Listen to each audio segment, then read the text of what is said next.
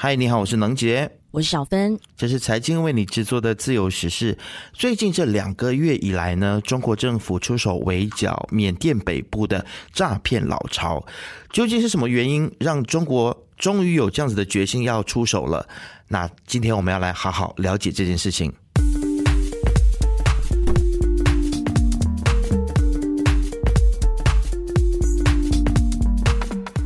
这几年呢，从东南亚到中港台各国哦，都被这个缅甸的诈骗园区的各种诈骗的手法所困扰。他们诈骗了数以千亿计的金额不等，也形成了很严重的社会问题。但最近的情况呢，哎，似乎有了新的转机。我们就看到，跟缅甸邻近、关系密切的中国政府也开始雷厉风行的来跨境重拳出击缅北啊，宣布呢和这些武装分子结盟，进攻缅。甸的北部来清剿之后呢，缅北当地的这些诈骗老巢啊，几乎就被一并击溃了。那缅甸的执法当局呢，还将落网的三点一万名的中国籍的诈骗嫌犯遣返回中国，其中还包括很多的通缉犯啦、黑帮头目啦。由于人数众多，还得雇佣几十辆的巴士。才载得完，大规模遣返回中国的这场面呢，也形成了一大奇观，还被中国的网民们调侃他们是衣锦还乡，警是警察的警，简直就像是诈骗犯的春运。而中缅边界的中国监狱呢，也立刻爆满。那么这一次的这个缅北的剿灭行动呢，其实看在这个国际社会的眼里呢，可以算得上是一次诶蛮重要的成果吧。但是也有不少人就认为说。中国政府怎么可以干预他国的内政呢？那么也有人认为说，毕竟连缅甸政府自己都对于缅北地区束手无策，一直以来呢，也只能够睁一只眼闭一只眼啦，然后消极的去处理。为什么这么说呢？其实这个原因有很多啊，其中有一个原因就是因为长久以来的民族冲突。那缅北这个地区呢，其实存在着多个民族，还有这个民族武装组织。那么，其中最为突出的就是与军政府冲突不断的克钦邦和克亚邦。那么，对于土地资源还有这个政治权力的争夺，冲突不断，缅甸政府呢也很难在这里建立有效的管控系统。同样的，缅甸政府和少数民族之间的紧张关系呢，其实早就已经是盘根错节了很长的一段时间，可以说是历史遗留下来的问题了。那我们再回来说说这一场中国军方针对缅北诈骗集团的围剿行动啊。其实这件事情呢也不是突如其来的，在地理上，缅北虽然在缅甸的国土境内，但其实它临近中国云南呢，而且他们的祖先呢大部分都是汉族，也就是云南这边过来的，那他们讲的也是汉语。而称霸当地的这个果敢自治区，就有四大家族长期控制着当地的矿区啦。赌场啦，地产，甚至是拥有武装势力，连缅甸政府都要敬畏他们三分。这次这些重要的成员们，这些老大们就被中国收视哦。网民呢一片叫好啊，直说老中不发威，你们当病猫。那显然呢，对这一类的诈骗犯啊是深恶痛绝。那据说今年上半年呢，中国政府就给这些缅北地区的五大诈骗家族，包括明家啦、白家、魏家和两个刘氏家族警告。了，要他们来好好的管管这些臭名昭彰的电信诈骗问题。其中的明氏家族是尤其的非常的猖狂哦。就在刚刚过去的十月二十号，就是所谓的。一零二零事件，明氏家族呢原本是要转移这一批藏在他们的诈骗基地，也就是卧虎山庄进行电信诈骗的这些人。可是呢，有人想要意图逃跑，哎，于是呢，明学昌就下令展开大屠杀。除此之外，现场还有四名中国的卧底已经承认自己是这个公安人员，也是中国的警察了。哎，明家还是肆无忌惮的把这四个人给活埋了。那据说当天还杀害了七。七八十个人，而且呢，他们的干案手法可以说是相当的凶残呐。所以说很有可能就是因为名家触怒了中国的警方，你把我自己的四个警察给活埋了，所以相信这可能也就是一个非常重要的原因，为什么他们会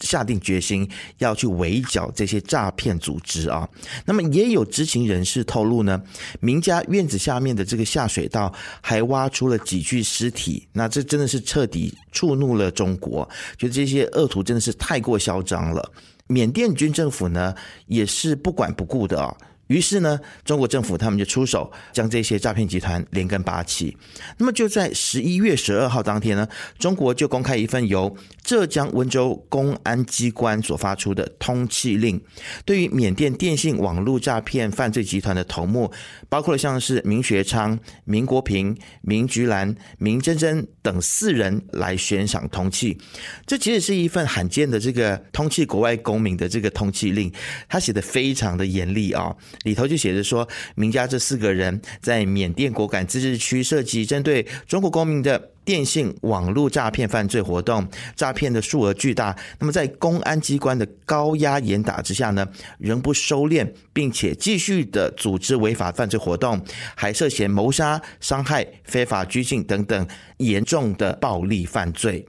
那在看到了这份罕见的对外公民的这个通缉令之后呢，有不少人就认为说，果敢同盟军开始扫荡四大家族，其实中国也应该涉及其中。果敢同盟军针对这个四大家族的剿灭行动，或所谓的缅北战事呢，最早就要追溯到十月二十七号哦，也就是在一零二零事件发生之后不久。这个缅北的战事是由彭家声，也就是整个家族的这些老大哦，这个彭家声的儿子。彭德仁他发起的，那彭德仁呢？这个儿子呢是果敢自治区的头目，他手下呢有七千多名的果敢同盟军。果敢，你可能会好奇什么意思啊？其实，在缅甸的意思呢，其实就是汉族的意思。那网上呢有流传着不少的视频，果敢同盟军要收复失地，要打击电信诈骗，还在丛林里捡到了大批的武器。弹药，其中还有大型的无人机哦。当然，在缅甸这个地方出现这些东西，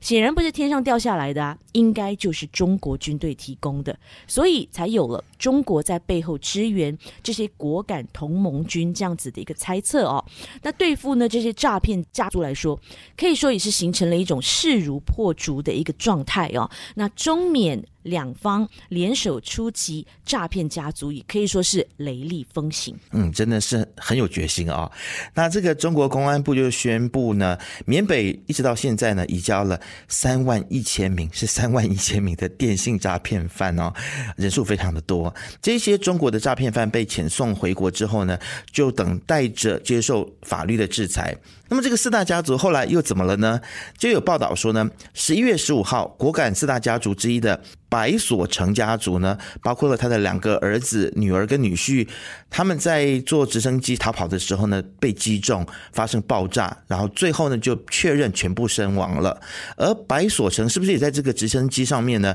还是需要等待进一步的确认的。那么在缅甸警方的大力配合之下呢，同一天他们也抓获了明氏家族的首脑，也就是。明学昌，但最后呢，他却畏罪自杀了。那么才隔一天呢，在十一月十六号的时候，缅甸警方又成功的又逮捕到了明学昌的三名子女。这个明氏家族呢，借由军方的背景，他们从早期呢就从事了贩毒、赌博啊，势力是逐渐的壮大，甚至在当地呢就拥有刚刚小芬所说的这个卧虎山庄，那这个地方呢作为他们的犯罪基地。那根据中国公安部的官方消息哦，在二零二二年，中国一共破获了这个电信网络诈骗案件有四十六点四万起，而且诈骗类型呢超过了五十种，诈骗的手段更是层出不穷，就包括网络理财诈骗，还有刷单诈骗等等哦。那除此之外呢，我们也知道这些人工智能呢也变成了